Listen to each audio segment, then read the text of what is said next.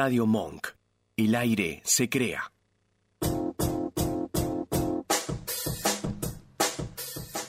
Muy, pero muy buenas noches, exactamente siendo las 21 horas y 4 minutos vamos a dar comienzo a la juntada.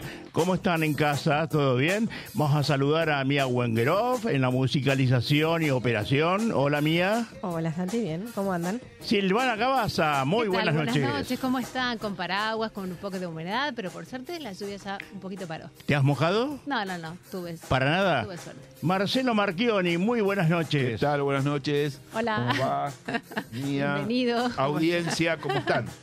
Audiencia, ¿cómo están? Sí. Sí, porque hay que preguntarle a todo el mundo. Pero por supuesto que nos están viendo en estos momentos a través de YouTube. Sí, como verán, no estoy ni mojado.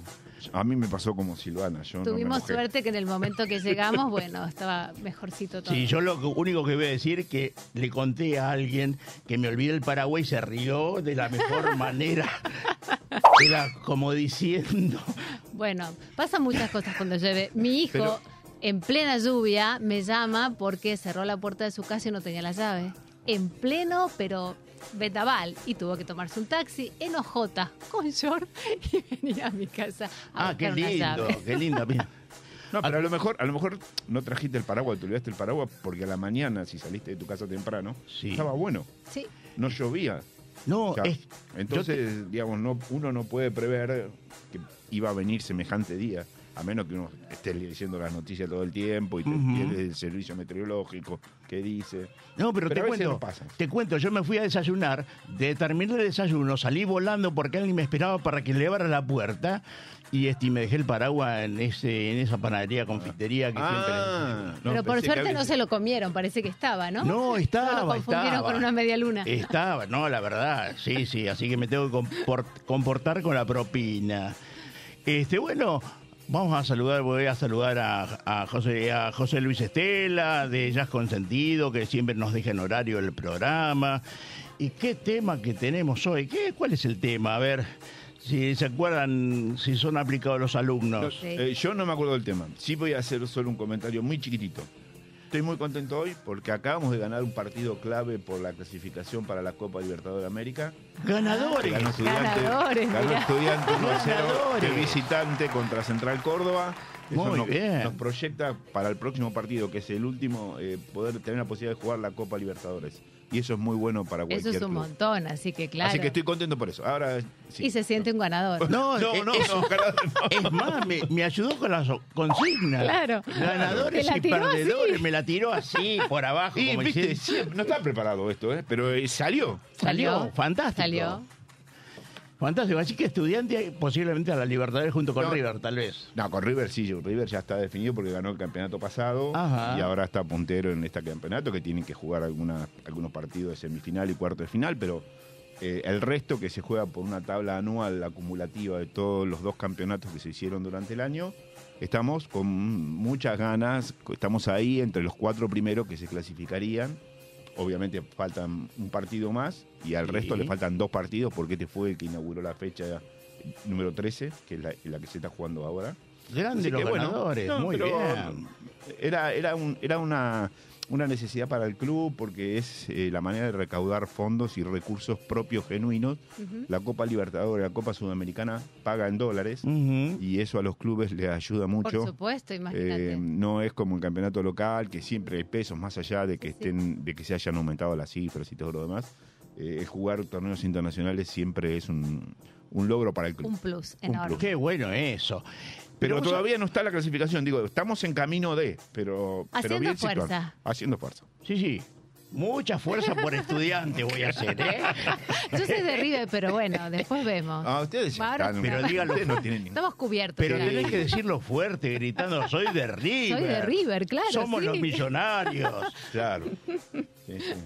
Bueno, Este, ¿y la consigna, Santi, entonces? Ganadores y perdedores. Uf. Hay mucho y muchas historias con respecto a esto. Yo la, la que traigo es hace mucho tiempo, cuando empecé a incursionar en, el, en lo actoral, Sí. conocí un muchachito con el cual es- tratábamos de tener un papelito y a ver qué hacíamos esto, este trabajo. Yo después dije, listo, me rindo acá y me voy a dedicar a otra cosa. Y él siguió. Él siguió. Entonces yo le voy a pedir permiso a mí, a ver si tienen un video de un joven actor que nos conocimos en aquella época y que lo vi y me sorprendió en una publicidad. Hola a todos, mi nombre es Kevin Gandolfo. No, te voy a pedir que me lo cambies. Kevin va a hablar de perdedores y ganadores, pero ya en un ratito. ¿eh? En un ratito, sí. Hay No. muchas ganas de conversar sobre eso. Eh, porque son los el que dice amigos, fíjate que dice amigos de la juntada. Es amigo de la juntada, ahí está. Vamos a conocer a Aldo Onofri. Aldo Nofri.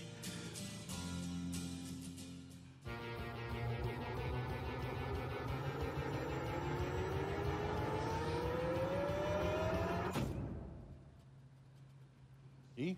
Vi un tipo de bata roja y peluca. ¿Te dijo Adianchi? ¿Es este? Es él.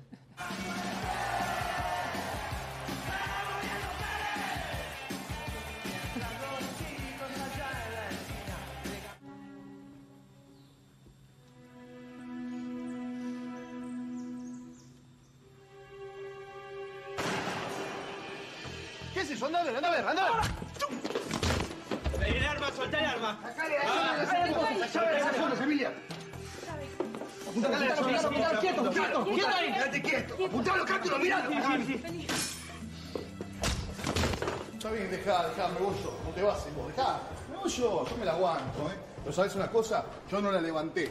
Estás equivocada, no la levanté, ¿eh? Sí, me hago cargo. En dos años de convivencia fueron dos veces nada más. ¿Vos te parece que te podés enojar por eso? Está bien que estés sensible ahora.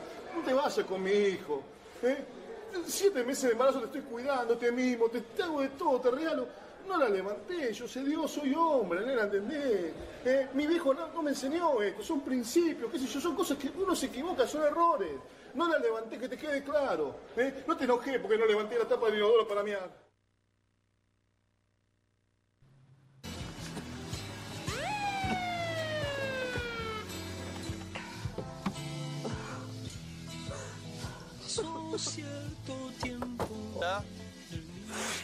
¿Qué pasa, flaco? Sacalarme y poner en el piso. Está todo bien. ¿Me oíste? Poner en el piso. Todo bien, está todo bien, no te preocupes. No, no, no. Tranquilo, ¿eh? No, Tranquilo. Está bien, está bien. Arrodillate. No, está bien. Arrodillate y levanta las manos. No, está bien, pero no me apuntes. Está bien, son todo como me digas. Levanta las manos. Al piso. No, pará, no. Pará, soy policía. ¿Qué decís? Que soy policía. ¿Qué? Soy policía, tengo una, tengo una chapa ahí en el bolsillo. Soy María del 89, pero no me pegues. No me pegues. Sí.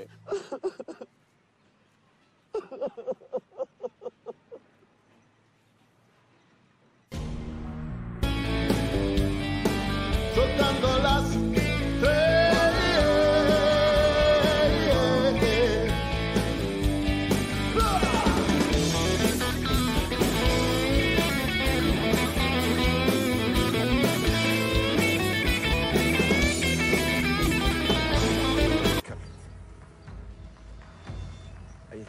ves?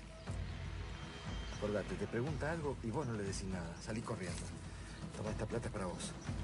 Anda.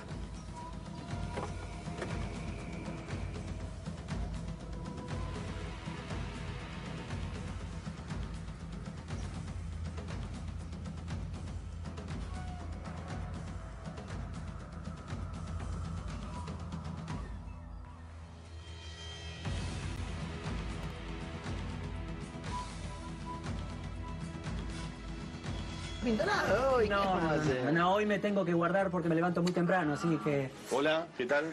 ¿Taxi para Sebastián Presta? No, yo no, no, no pedí ningún taxi, ¿eh? Ah, no sé, mira acá dice boliche Chachalaca, Alto Pará, Fictor. pará. ¿No escuchaste lo que te acabo de decir? Te dice que no. Eh, no. Que no, que no pidió ningún taxi y listo, sos sordo vos.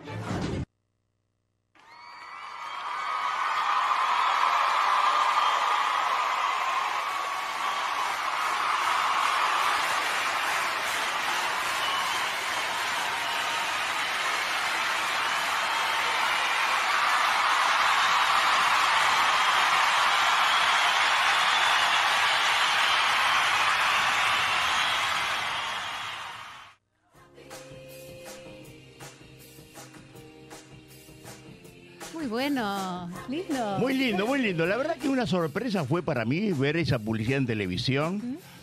Y vivíamos tan cerca, yo San Miguel, José Cepaz, y donde él sigue viviendo todavía. Y ahora está con una obra de teatro, está, está produciendo una obra de teatro acá cerquita, unas tres cuadras de acá, de, Med- por Medrano creo que es. Así que una felicidad grande. Y cuando le consulté respecto si es este mm, si es ganador, y, y él se siente, él se sentía perdedor al principio, pero después dice, no, pero sí, trabajé con los más grandes, soy, soy, soy un ganador realmente, porque creo que eh, un trabajo me llevó a otro, perdí 49 trabajos, tantos castings que, que no me aceptaron, pero realmente los que me tomaron fue un placer y me, fue- me fueron conociendo. Claro. Qué bueno eso. Ahora, ser ganador o perdedor depende de lo que hagamos y logremos, o también es una cuestión de mentalidad. Buena pregunta, ¿eh? Yo creo que eh, en principio, digamos, la mentalidad siempre tiene que estar. Eh, lo hablamos la, la última la última charla que tuvimos, que tiene que ver un poco con ir siempre para adelante, digamos.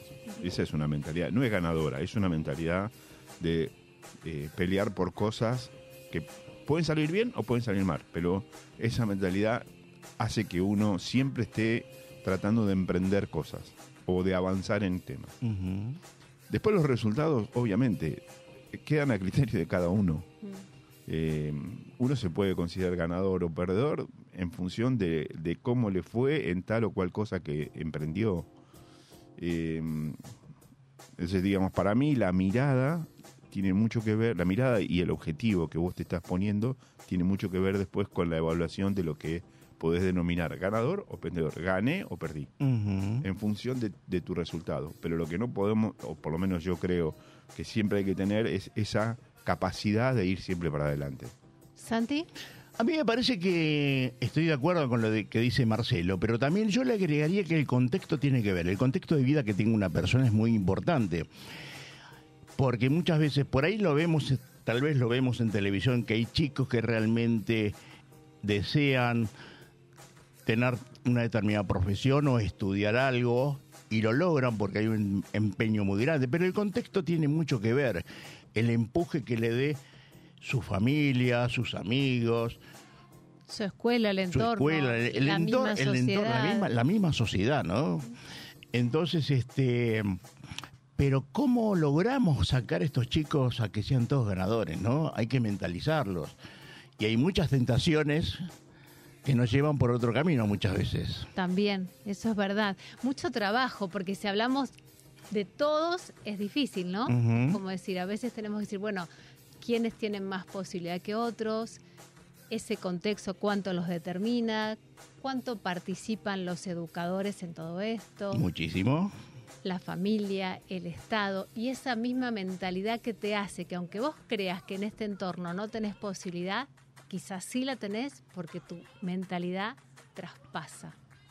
Y, yo lo he visto en un ejemplo, en un, en un hogar de chicos y vos decís, uno entra y dice, no, acá qué posibilidad puede haber.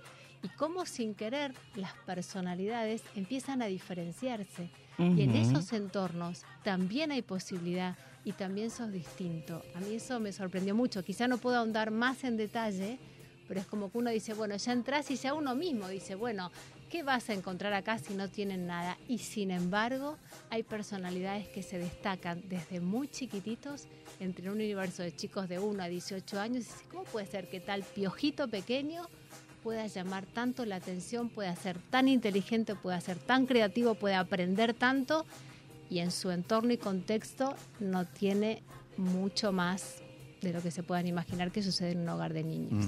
Y me ha sido como un gran aprendizaje eso. ¿Seguís en ese hogar? Sí, Muy bien. pero es un ejemplo que traigo porque me sorprendió. Porque esto que decíamos antes, ¿no? El contexto determina quién tiene más posibilidad, el que está en un contexto cultural económico mejor y el que no tiene nada. No es y no es. La mentalidad, la personalidad, el temperamento también tiene una fuerza muy grande. Vos podés Sí. tener mucha plata y por ahí tenés una mentalidad pequeña, una personalidad, o estás deprimido y se cae todo. Así Seguro. que son Tiene que ver con lo, biolo- lo biológico, lo emocional, lo emocional, los genes llaman Sí. y entonces muchas veces te llevan por otros caminos. Sí. Qué difícil que somos, ¿no? Uf, Sí. y está. Coincido con, con Silvana que, que en, una, en uno de los ejemplos que ella dio, ahí me parece como que se va forjando un poco el tema de la personalidad de la perso- del chico, en este caso, ¿no? Eh, donde donde claramente se marca quién empieza a, a ser un líder y quién empieza a tratar de sacar la cabeza un poquito más afuera y no ahogarse, digamos, ¿no? Eh, pero eso me parece que no sé si, si cierra con ser ganador o perdedor. Eh, me parece que tiene que ver más con buscar una alternativa de decir, yo quiero avanzar, quiero progresar, quiero hacer cosas en mi vida, y no sé si tiene mucho que ver con el resultado. Eh, o a lo mejor yo tengo muy incorporado el tema de que un ganador es, que es el que gana, y el que gana en el objetivo que se propuso, Sí. y un perdedor es el que no gana. El que no gana en vida, en vida saludable, ¿no? Creo que sí, nosotros sí. Porque compartimos vos esto podés del decir, concepto che, de vida mirá, saludable. profesionalmente sos un ganador, pero desde el punto de vista social sos un ogro, no tenés relaciones, Sí. no tenés con- no tenés nada. Entonces, digamos... Sí, o una vida vacía, o no vida disfrutás, o no ¿Cómo tenés pones en la vínculos? balanza las dos cosas? Sí, es sí, cierto. O sea, ¿no? Entonces me parece como que está todo mezclado. Pero a ustedes no les parece que se perdió el deseo? Porque, por ejemplo, no sé, que hemos tenido distintas infancias.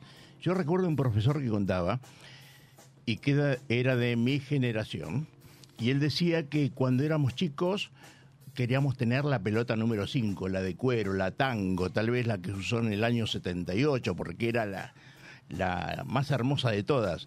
Y alguien se acercaba y decía, bueno, ¿querés tener esa pelota? Fantástico, pero bueno, en la escuela tenemos que mejorar esto, en la casa hay que ayudar. Y eh, a lo mejor es, muchos chicos se proponían ayudar en la casa, sacaban buenas notas, iban a la escuela. Y él dice que, bueno, con el pasar del tiempo ese deseo se fue perdiendo. A veces a los chicos se les regalan cosas sin que el chico lo haya deseado, Sin, sin tener la motivación. sin tener la motivación. Claro. Entonces como que... Entonces ese- no desarrollamos eso y no no, es- y no exacto. está bueno. Y no está bueno, no está bueno.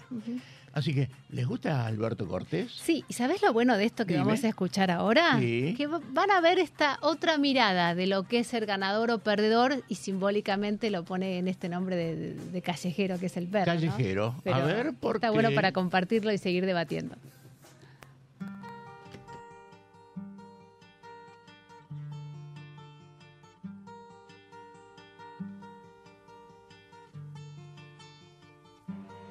Era callejero por derecho propio, su filosofía de la libertad fue ganar la suya sin atar a otros.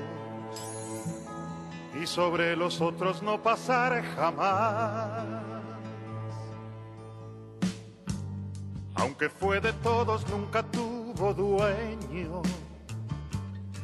condicionara su razón de ser. Libre como el viento era nuestro perro, nuestro y de la calle que lo vio nacer. Era un callejero con el sol a cuestas, fiel a su destino y a su parecer tener horario para hacer la siesta, ni rendirle cuentas al amanecer. Era nuestro perro y era la ternura que nos hace falta cada día más. Era una metáfora de la aventura que en el diccionario no se puede hallar. Era nuestro perro porque lo que amamos lo consideramos nuestra propiedad. Y era de los niños y del viejo Pablo, a quien rescataba de su soledad.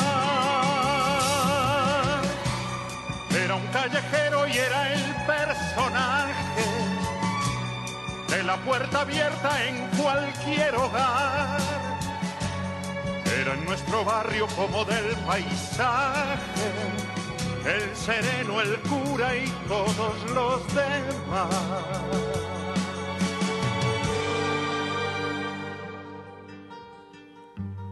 Era el callejero de las cosas bellas y se fue con ellas cuando se marchó.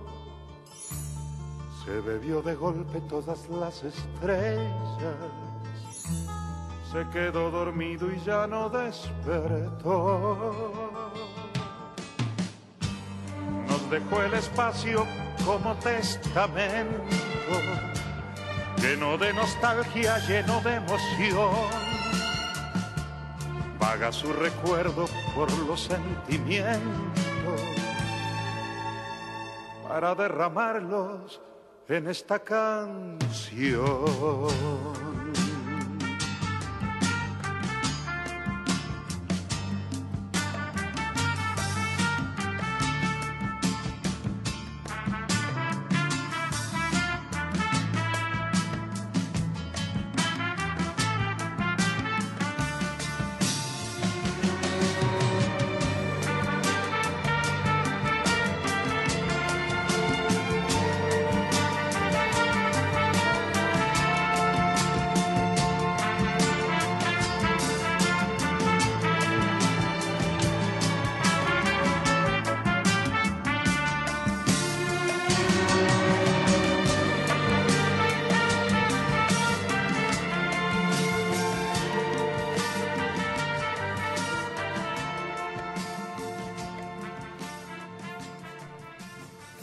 Hermoso tema.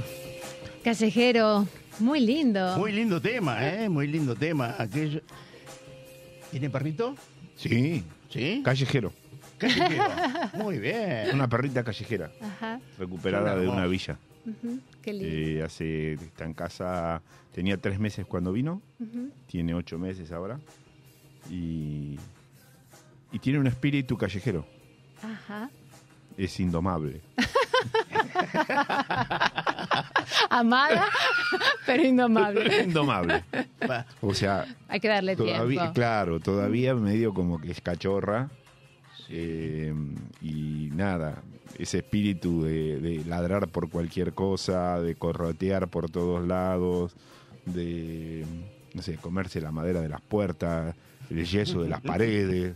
Eh, nada, yo a veces la quiero matar porque Claro. me agarran mis pilchas que uso para hacer deporte y me las mastica todas, no me deja nada sano.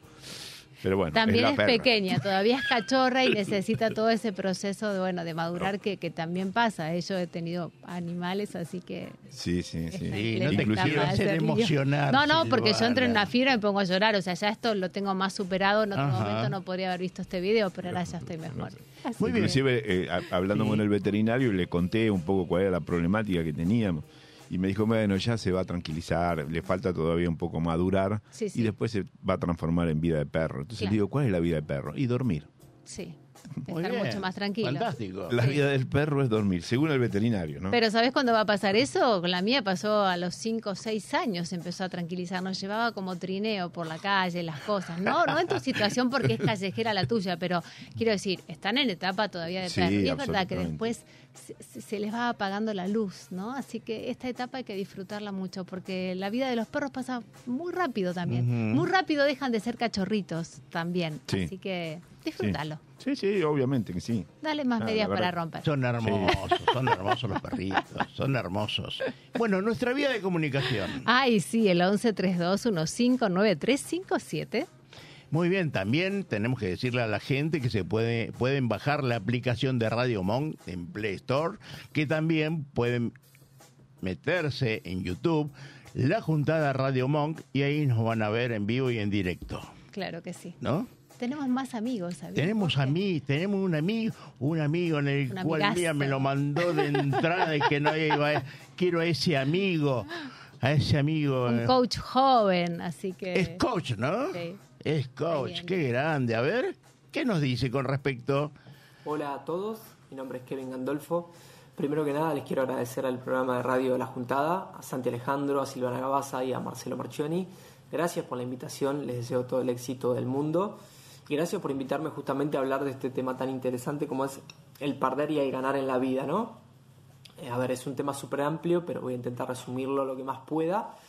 Yo creo que está instalado socialmente que perdemos más de lo que ganamos y creo que muchas veces no es así. Creo que, que salvo en situaciones puntuales donde hay una pérdida real y, y, bueno, uno tiene que atravesar un duelo y todo lo que eso conlleva y todo el proceso para volver a la vida de una forma más sana y, y más en plenitud, después me parece que no se pierde muchas veces. Creo que tiene que ver con una postura de vida que lleva su trabajo y, y, a ver, lleva su trabajo llegar a ver la vida de esta manera, pero me parece que tiene que ver con, con donde uno pone el foco, ¿no? Que a veces se pone el foco en el resultado o sea, en el resultado que es el final de algo, sea lo que sea, y a veces se ponen muchas expectativas. Yo creo que estas dos palabras están muy relacionadas muchas veces incorrectamente a mi criterio con el perder, ¿no?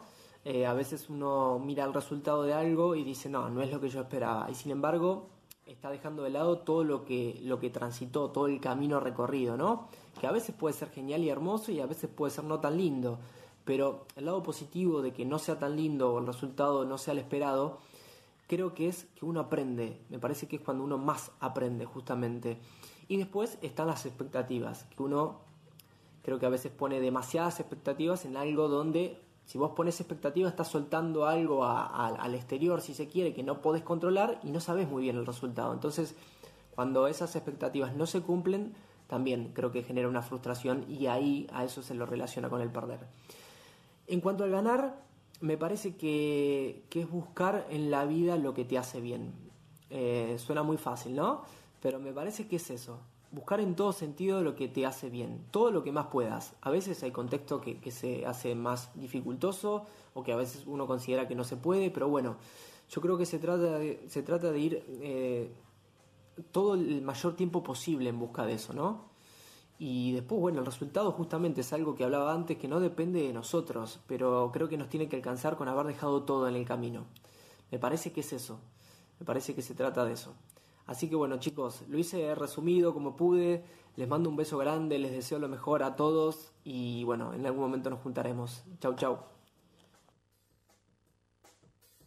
Kevin. Hermoso, divino. Hermoso, Kevin. Sí. Y espero que Kevin cumple. Le dije. Y que tenemos... venga.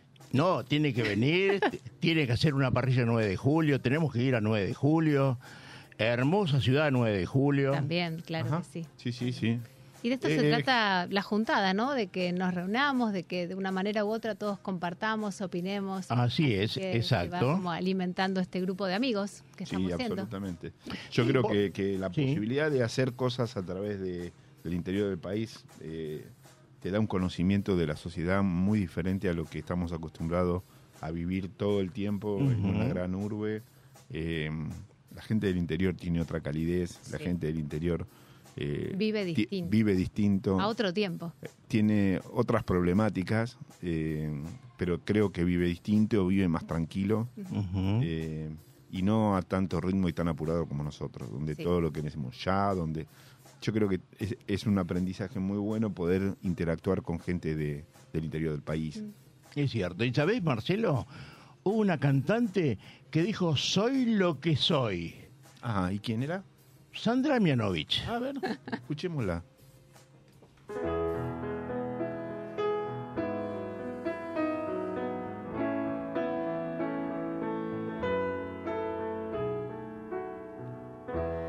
Yo soy lo que soy, mi creación y mi destino.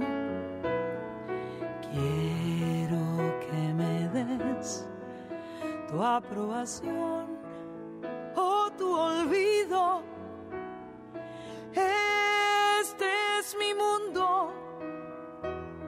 ¿por qué no sentir orgullo de eso? es mi mundo y no hay razón para ocultarlo.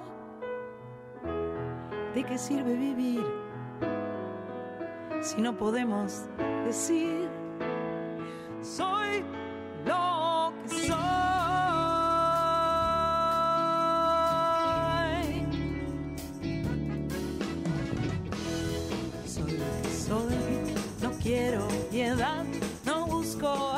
aplausos. Toco mi propio tambor, dicen que está mal, yo creo que es hermoso.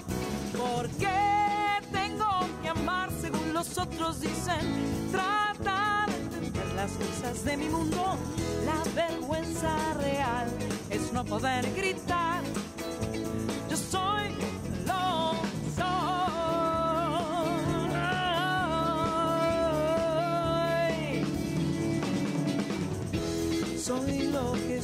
No tengo que dar excusas por eso. Nadie, nadie, nadie hago mal. El sol sale igual. Para mí, para todos. Tenemos una sola vida sin retorno. ¿Por qué no vivir como de verdad somos? No quiero fingir, no voy a mentir.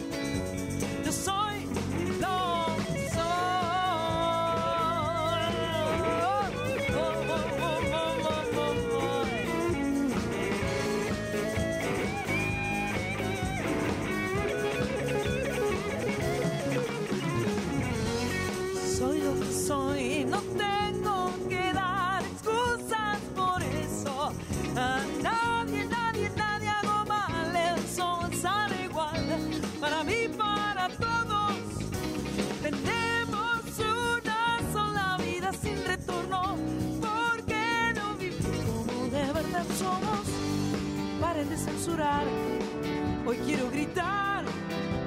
Yo estoy lo soy.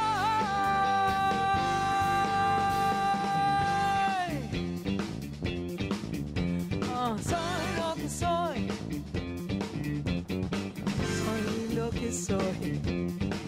Yo soy lo que soy.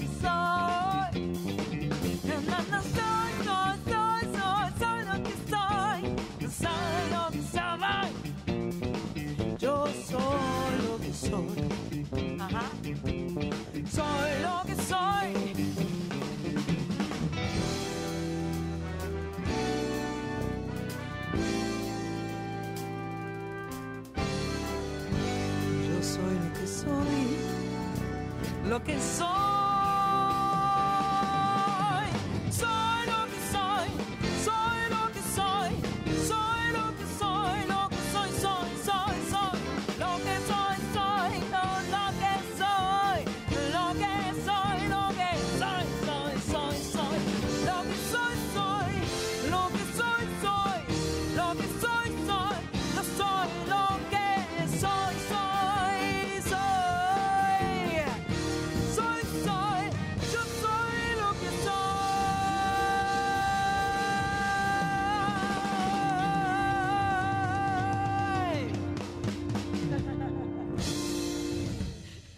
Grande, Sandra Una ganadora. Miano. Una ganadora. En todo. Una ganadora. Soy lo que soy. Tremenda. Bien, nuestra vía de comunicación primero, el 11 32 15 93 57 por streaming, la juntada Radio Monk por YouTube. Baja la aplicación en Play Store y ahí nos comunicamos. Y soy lo que soy. Y tenemos una visita. Tenemos una visita a quien le podemos preguntar también qué es, porque además que, bueno, tiene muchos rubros, se dedica a muchas cosas. Uno dice, bueno, sos ganador, sos perdedor. ¿Qué sos? Escritor, locutor, periodista. Mariano Rodríguez está en Posadas presentando su libro Hasta el último aliento y en conversación con la juntada, con Mariano, con Santi. ¿Cómo estás, amigo? Buenas noches. Hola, hola, el gusto de saludarlo, buenas noches. Hola, buenas noches, Mariano. Un abrazo grande para todos. ¿Qué dirías que ¿Cómo sos, están? Mariano? ¿Qué sos? Eh, bueno, la vida me ha enseñado que no siempre se puede ser ganador, por más que se quiera, y no siempre uno está en perdedor. Yo creo que hay momentos donde uno se siente ganador y, y lo vive de esa manera, y hay veces que, que no, que lo vive de la manera contraria. Con lo cual creo que me siento un 50% ganador y un 50% perdedor. Muy bien. ¿Es una respuesta de manual o no? Es de manual, manual y quedó bien con todos. Porque si uno dice soy ganador 100%, queda como, queda, claro, queda como un egocéntrico. Claro, Entonces, sí, bueno, empiezan a hablar de vos. Claro, entonces Bueno. mitad y mitad. ¿Y qué dice la gente de vos con relación a este libro, Hasta el último aliento, tan bello que has escrito, que quiero que le cuentes a mis compañeros sobre esta experiencia tuya?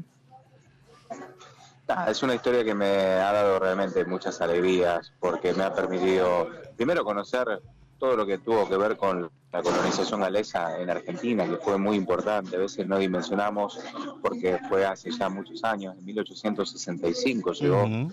un navío, un, un- un velero llamado La Mimosa con una, sí, unos 250 galeses que estaban escapando en aquel momento del sometimiento inglés, cuando Ujú. Guillermo Brown, que era por el entonces ministro del Interior, hace una invitación a todos los países del mundo que vengan a poblar la Patagonia, porque en ese momento se estaban en riesgo los límites con Chile, lógicamente toda esa parte del sur que estaba despoblada. Bueno, los galeses fueron con la premisa, o vinieron, mejor dicho, con la premisa de formar una Gales lejos de Gales. Pero a partir de así empezaron a construir su propia historia, una Patagonia que fue muy adversa, árida, desértica, ventosa, sin nada que ofrecerles, muy poco, y tuvieron que, que, de alguna manera abrirse paso por ellos mismos. Eh, lógicamente que no fue fácil, tuvieron que encontrar muchas respuestas a preguntas que se habían hecho y, y además sobrevivir en circunstancias realmente muy adversas. No tenían agua dulce, muchos murieron al llegar a Puerto Madryn, que fue el primer lugar donde tocaron tierra porque no tenían agua dulce hasta que descubren el río Chubut. Después toda la historia que ellos van forjando realmente es épica y es admirable. Y por eso a mí llamó mucho la atención todo lo que fue toda esa resiliencia que mostraron con el correr de los años y dije, bueno, esto hay que manifestarlo en un libro. Hechos como, por ejemplo, el plebiscito de 1902, que Es se dio... importante. a- Mm. Sí, es sí. muy importante y no, no, para mí es una vergüenza que no se nos enseñe en la escolaridad, ni en la primaria, en la secundaria, pero tal como conocemos el mapa argentino hoy, es gracias a los galeses que, decidieron en ese plebiscito que se llevó adelante a comienzos del siglo vivir bajo bandera argentina y no chilena. Entonces hay un montón de cuestiones que yo relato en el libro que fueron reales y que fueron vividas por personas que, bueno, que de alguna manera sintieron orgullo por nuestra tierra sin haber nacido acá. Y después, bueno, muchos descendientes de galeses que sí son argentinos y que hoy siguen a lo mejor profesando sus cultos, su religión, su idioma. Si uno va a Trevelin, por ejemplo, o a Gaiman o a Trelew, la mayoría de la cartelería está escrita en galés y abajo en español. Y eso es muy llamativo, pero al mismo tiempo es muy meritorio, me parece, muy valioso que puedan seguir profesando a miles de kilómetros de su casa, bueno, todas esas cuestiones que son realmente muy, muy propias. Así que yo celebré eso y bueno, el, el libro es un recorrido justamente desde la ciudad de los galeses hasta el día de hoy, cómo se han insertado en la Argentina y todas las vivencias que han tenido que atravesar. Y ahora te pregunto, por ejemplo, en el libro, ¿qué transmitís sobre el amor, la familia, la identidad? Bueno, eso es una buena pregunta. Vos sabés que el género en el que yo me desempeño es novela romántica con orientación histórica y por lo general todas las novelas están atravesadas por una tragedia, pero contadas a través de la historia de una pareja. En este caso, en esta última novela, creo que el amor se cuenta más desde el amor de familia, desde el amor de comunidad y no tanto de una pareja a otra. Si bien yo retrato la vida de John Daniel Evans, que fue el precursor de, la colonización galesa en la Argentina, hasta el punto que lo apodaron el vaquiano, porque era quien de alguna manera llevaba adelante las expediciones en busca de oro, en busca de tierras, que descubre el Valle 16 de Octubre. Bueno, pero hay un amor que es distinto, que es ese de que a veces no tenían que comer y los padres se quitaban un bocado de su boca para darle comer a los hijos, o, o repartían en, en la comunidad eh, o le ofrecían un techo a quien no lo tenía o por alguna razón natural eh, o contraria, por ejemplo, no tenía una vivienda o se le caía. Entonces digo, hay un montón de situaciones que realmente te ponen cara a cara con, con un desafío importante y duro y, y bueno, y, y han podido resolverlo y siempre me parece que con esa unión y ese amor que, que trascendió, bueno, fíjate vos, las barreras geográficas de, sus propios países, pero que pudieron hacerlo preservar y hasta crecer en otra nación. Entonces, eh, acá hay amor, sí, por supuesto, de, de pareja. De hecho, John Daniel Evans llega a tener 14 hijos y eso está retratado también a lo largo de la historia. Y pero dos hay esposas. otra clase. Y dos esposas, claro, 14 hijos con dos esposas, muy bien. Eh, pero hay otro amor que me parece que a veces nosotros naturalizamos y que no siempre ocurre. Y que hoy en una sociedad tan crispada como esta, me parece que vale la pena destacar y resaltar, no es poca cosa. Mariano, un- una pregunta. eh, eh, desde el punto de vista cultural, ellos se han ayornado a vivir en la Argentina y, tratando de incorporar cultura argentina.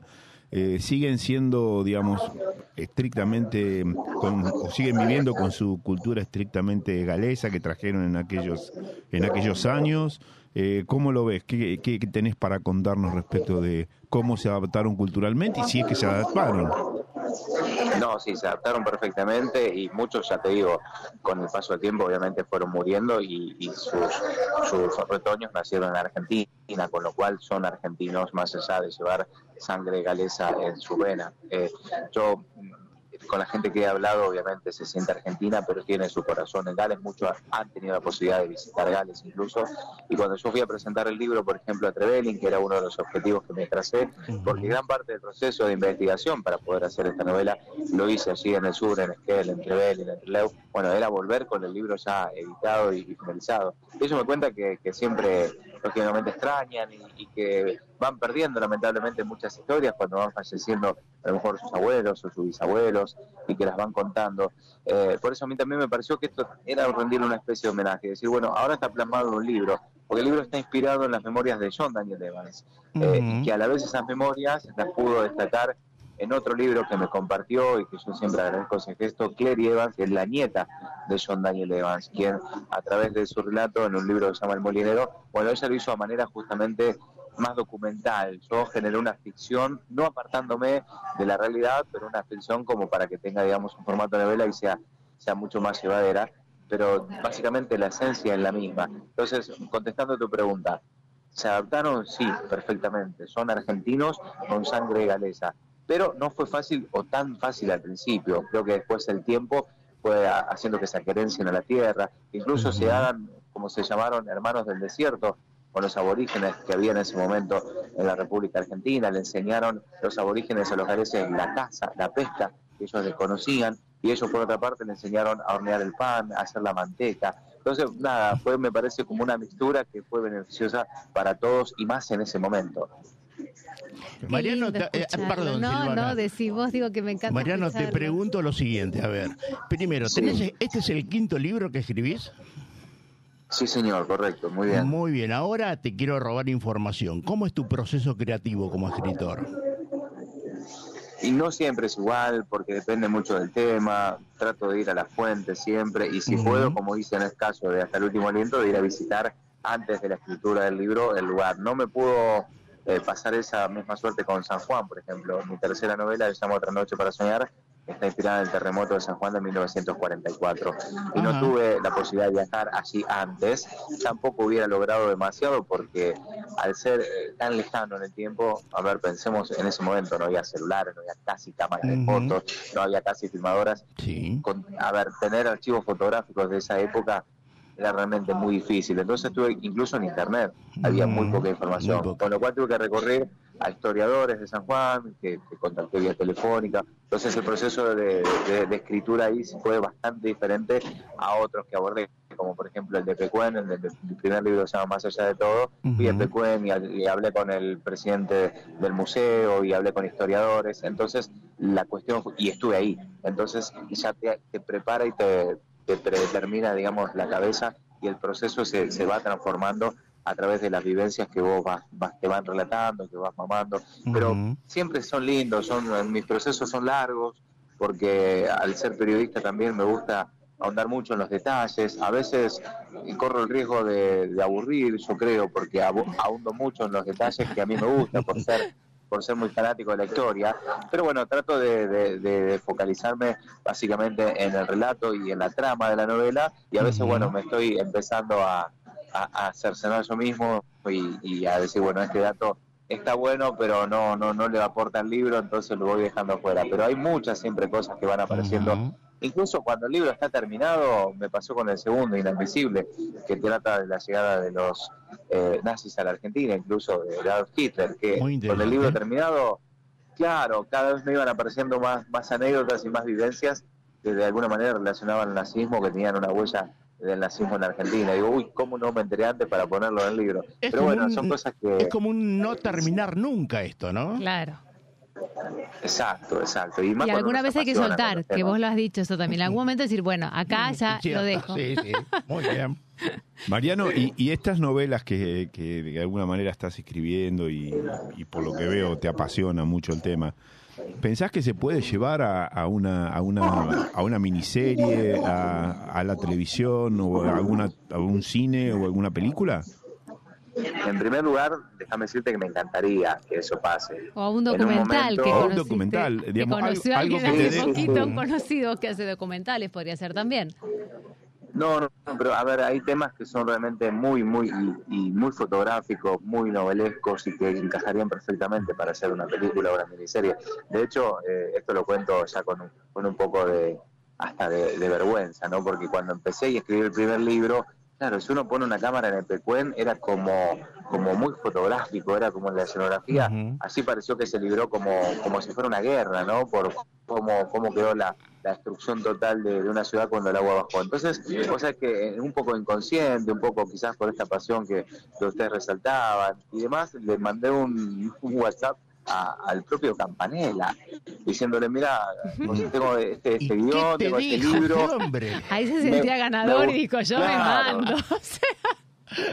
Total, para bajar siempre hay tiempo. Por supuesto. No, nunca, me- nunca me contestó, nunca me contestó. Pero bueno, eh, siempre hay que ir por todo. Y después, bueno, uno, uno va viendo cuál, cuáles son los límites. Pero sí, volviendo a, a tu pregunta, me encantaría y tiene muchos, muchas connotaciones y muchos condimentos como para poder llevar algunas de estas tramas al cine o poder hacer una miniserie, como le pasó, por ejemplo, a Viviana Rivero con Secreto Bien Guardado, que Ujú. fue su primer libro, que también trata del nazismo, de una familia judía que se encuentran con nazis en el Hotel Edén, y bueno, a partir de allí se, se despierta una historia. Bueno, eh, ojalá algún día eso pase, no, no voy a descansar hasta que eso pase. Pero bueno, mientras Bien. tanto disfruto de lo que sí está pasando, que por ejemplo hoy me trae a, a Posadas, la capital de la provincia de Misiones, que no conocía, para presentar mi libro ante un re lindo marco de público con Qué otros bueno. colegas escritores de aquí de Posadas. ¿Cómo te está Así que yendo? voy rescatando eso. ¿Cómo te está Bueno, yendo? bien, bien. La, no, la presentación fue esta tarde a, la- a las 16.30 en la Ajá. Biblioteca Pública de las Misiones, que fue una biblioteca muy, muy linda, eh, que está dentro de, de un centro cultural enorme, que, que es un modelo, realmente me quedé sorprendido, eh, que se llama Parque del Conocimiento. Y, y bueno, la verdad es que se fusionó un poco de, de- de literatura, un poco de música también, eh, con un té de por medio, ¿no? Fue realmente una, un lindo encuentro, obviamente, con el denominador común de, de las letras, ¿no? Eh, pero a mí me gusta esto de poder viajar por todo el país y llevar las historias. Tenemos un país tan grande que a veces nos cuesta difundir tantas historias que ocurren en distintos lugares y traer a, a casi al norte de Argentina, bueno, una historia que trasciende en el sur, eh, es como un desafío también, ¿no? Y bueno, por la respuesta fue, fue muy buena. Mariano, quiero que digas una línea del caballo Malacara que no podemos no nombrarlo porque en esta historia aparece un personaje excelente, pero después te quiero conectar con una historia de Marcelo sobre su viaje, que yo le hablé que vos eras escritor, que tiene una experiencia de un terremoto y que estaría bueno tenerlo acá como cierre. Pero por favor, nombrá primero al caballo Malacara. Bueno, el caballo Malacara aparece en la historia casi como un protagonista más. En ¿no? este Porque- libro, es fundamental. En este libro, sí, es el caballo que, que, se, que si bien no, no es dueño, se adueña por, por, por cariño y porque, bueno, ustedes si leen la novela se van dando cuenta cómo se va dando ese proceso y, y- y se hacen como amigos. eh, y a veces uno dice, uno puede ser amigo de un perro, de un caballo, de un animal, bueno, sí. Y este caballo, en una expedición que, ellos hacen en busca de oro, en, un lugar que hoy se llama el Valle de los Mártires, los indios que venían escapando de la campaña al desierto de, Roca, los, los confunden justamente con espías del ejército de Roca, y bueno, y le dan muerte a tres de cuatro de ellos. John Daniel Evans logra escapar a- arriba de su caballo Malacara, que haciendo unas maniobras realmente de mucha astucia, logra burlar a los indios, salta de un barranco de cuatro metros y, y bueno, Y lo pierde salva. y pone ju- y lo salva, ¿no? Eh, hay un lugar que, que se llama Valle de los Mártires hoy, donde descansan los restos de estas tres personas, que eran galeses obviamente, y, y, y también tuve la suerte de conocer la tumba del caballo Malacara, que está justamente en la casa de la nieta de, de John Daniel Evans, Clary Evans, que mencionaba al comienzo de, de la entrevista. Así que es, eh, me parece parte fundamental en la historia y para los galeses, si vos vas a Trevelin, decís el caballo mala cara, Y todo todos el lo. Claro. Sí. Bueno, ahora Marcelo te va a contar. Mariano, porque tenemos cinco minutitos, este, tu experiencia, Dale. tus 14 amigos que hace 14 años que viajan juntos, que se puede escribir un libro y que estuvieron en un terremoto. No, no, no, no. No, eh, Mariano, yo siempre, o cada vez que, que tengo la posibilidad de hablar de este tema, eh, es como contar una experiencia y a veces eh, estaría bueno que uno pudiera dejar plasmado estas cosas, ¿no? Eh, pero mi experiencia pasa porque tenemos un grupo de amigos que normalmente nos juntamos para hacer algún tipo de excursión y algún tipo de vacacionar juntos y, y el episodio que de alguna manera te cuento tuvo que ver en, en Los Cabos, México, eh, en, la pre- en el año, eh, creo que fue 2014, eh, con la presencia del huracán Odile, y nosotros estuvimos ahí justo cuando impactó el huracán en la ciudad de Los Cabos, que obviamente quedó destruida, ¿no? Así que bueno, hay un montón de experiencia ahí que tal vez sea bueno dejarlo plasmado en algún momento contando esta historia, y la verdad es que al igual que que cuando fue la tragedia de los Andes, en este caso no llegamos a ninguna tragedia, pero sí es como eh, ser el protagonista de un evento que me parece, por lo menos en mi opinión, para mí va a ser único, digamos, ¿no? Porque los recuerdos que me Bueno, dejó ahí- ese huracán, la verdad son, son para contar y para que quede en algún momento escrito en algún lado, más allá de que uno lo puede tener en la retina y en la memoria. Primero celebro que estés con vida después de, un evento como Gracias. este. Si no, no lo estaría contando. No, claro, suelen ser eventos muy muy catastróficos. Bueno, de hecho hay, hay un antecedente reciente que, que pasó en Acapulco, que quedó media ciudad Ujú, devastada también con un huracán. Sí, Eh, sí. Pero bueno, hay que animarse, hay que animarse, hay Sí, que ir sí, trazando líneas cronológicas del tiempo, buscando Y hacer contactos. Los, los- los argumentos, ir haciendo contactos y animarse fundamentalmente. De- de hecho- de hecho, así- una linda historia. De hecho, así, digamos, fíjate cuál ha sido importante el impacto del huracán, que hay una película en Netflix que se llama Odile, que es justamente sobre el huracán de los Sobre el Cabos. huracán.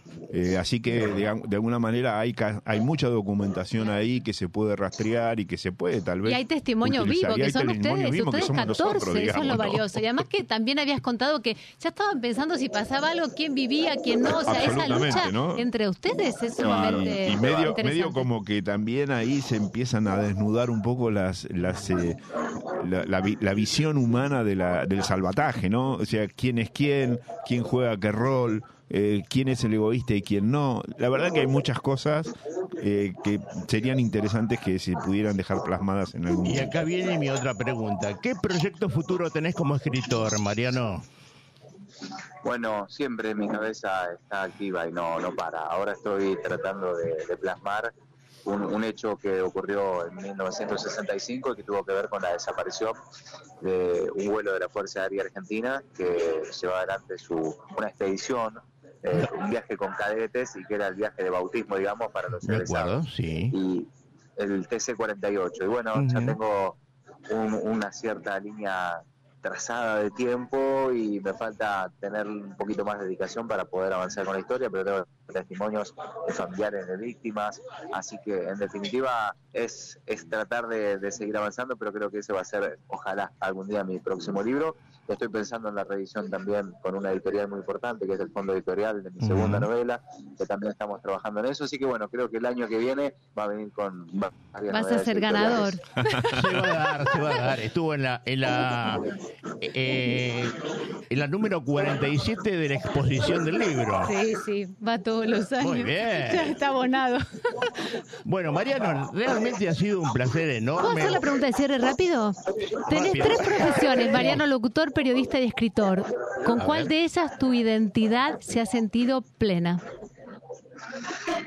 Y a ver, la literatura es lo más reciente y me está generando muy lindas satisfacciones y sensaciones, pero yo soy un apasionado de los 14 años que encontré en la locución, mi profesión, lo que quería hacer, y, y si hoy tengo que elegir una de las tres, la locución sin duda. Pero bueno, si puedo a la par, llevándolas adelante a las tres al mismo tiempo y complementándolas, creo que... Sin duda las tres, las tres. Las tres. Genial. Genial. Mariano. La verdad Mariano. que un Celebro placer. el contacto porque de esta conversación tiene que salir algo y el próximo libro para más adelante. Por supuesto. Ojalá, Ojalá. ojalá que sí. Mariano, un abrazo muy fuerte, el mayor de los éxitos. Y bueno, yo sé que te va a ir muy bien y viene a venir otro proyecto y Silvana va a venir con otro libro seguramente a, a contarnos con respecto a cómo lo escribiste. Ojalá que sí. Les agradezco por este tiempo, por la buena predisposición y cuenten conmigo eh, para lo que necesiten. Los agradezco. gracias. Gracias, chao Mariano. Chao, Mariano. Chao, buenas chao. noches. Chao. Chao, buenas noches. Nos estamos casi despidiendo, ya nos fuimos. Estamos ahí, mira. Ya estamos. 22 horas. 59, falta un minutito. Bueno, gente, muy buenas noches. La juntada, la próxima juntada, ¿quién va a conducir este programa? Silvana Ya Gabaza no va vas a estar. Silvana, ¿Ya la Silvana. próxima no estás? ¿Ya te No, vas de ya no vacaciones? estoy, no. Ah, pero vas a trabajar. ¿A dónde te vas? Ah, top Desde secret. allí No, no. vas a trabajar y comunicación No, telefónica no, con no, nosotros sí, dos. no, Silvana va. Mirá, que vamos a tener temas varios porque el, el- Seguro. el domingo es el, el, eh, El desafío, el debate, El debate. entre los dos candidatos. Así que Ajá. el viernes Vamos seguramente vamos a tener tema de todo lo que pase durante la semana. Pues, Y no vamos a poder hacer tampoco demasiadas apreciaciones porque ya vamos a entrar en veda. pero, pero algunos comentarios vinculados con lo que fue el debate lo vamos Pero a poder. por supuesto. Así que quédate tranquilo. Que va a estar todo Silvana bien. va a estar- te va a reemplazar con. Y que te vamos a llamar. Así que eso. Me dejan las valijas ahí en la puerta, por favor. bueno, buenas noches. Hasta la próxima juntada. Así que mucha suerte, mucha mer Y a disfrutar del y a fin de. disfrutar el fin de semana con agua sin agua. Chau, chau, chau. Buenas noches. Hay una estrella en tu interior, ya sé que no la puedes ver. Hay tanta luz que se apagó, ya sé que en tu dolor se fue. Y cuéntame, puedes contar. No juzgaré tus pasos, escúchame, te escucharé. Pusiste todo el corazón, al final todo